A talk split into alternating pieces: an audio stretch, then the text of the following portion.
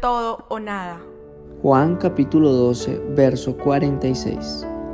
Yo soy la luz que ha venido al mundo, para que todo el que crea en mí no viva en tinieblas. Dios te invita hoy a que seas un faro. Esa invitación es muy generosa, porque es que cuando eres luz, enciendes el corazón de cada persona. Imagínate que en el día conozcas 10 personas. ¿Cuántos corazones estarías prendiendo? Tú serías el faro de aquellos que están en tinieblas o de aquellos que están apagados. Una de las imágenes más fuertes de permanecer firmes en una tormenta es la de un faro. Por eso Dios te invita a que seas un faro en tu hogar, con tus amigos, en la iglesia, en el mundo entero.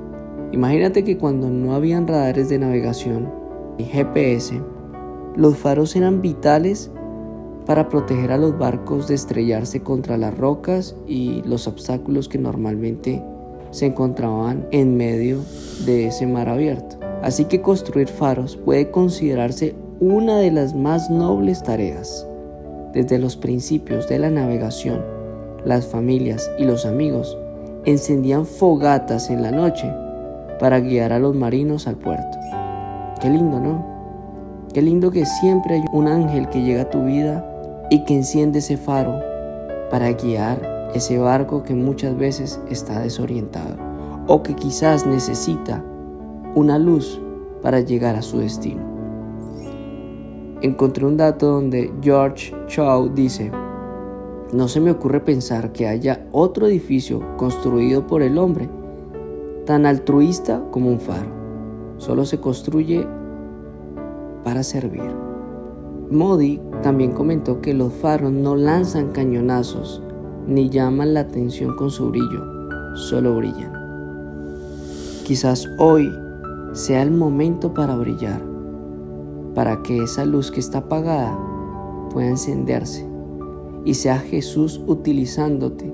Lo único que quiere hacer contigo es ponerte a brillar, es funcionar de una manera intencional, de una manera interna y externa, como un faro. Así como la luna refleja la luz del sol, nosotros reflejamos la luz del Hijo en un mundo de tinieblas.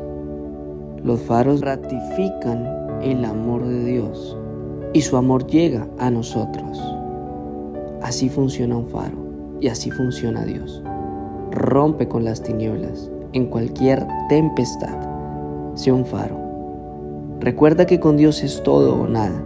Te habló Frank Mar y quiero agradecerte por suscribirte a nuestro canal de YouTube, por apoyar este ministerio que día a día está creciendo gracias a ti.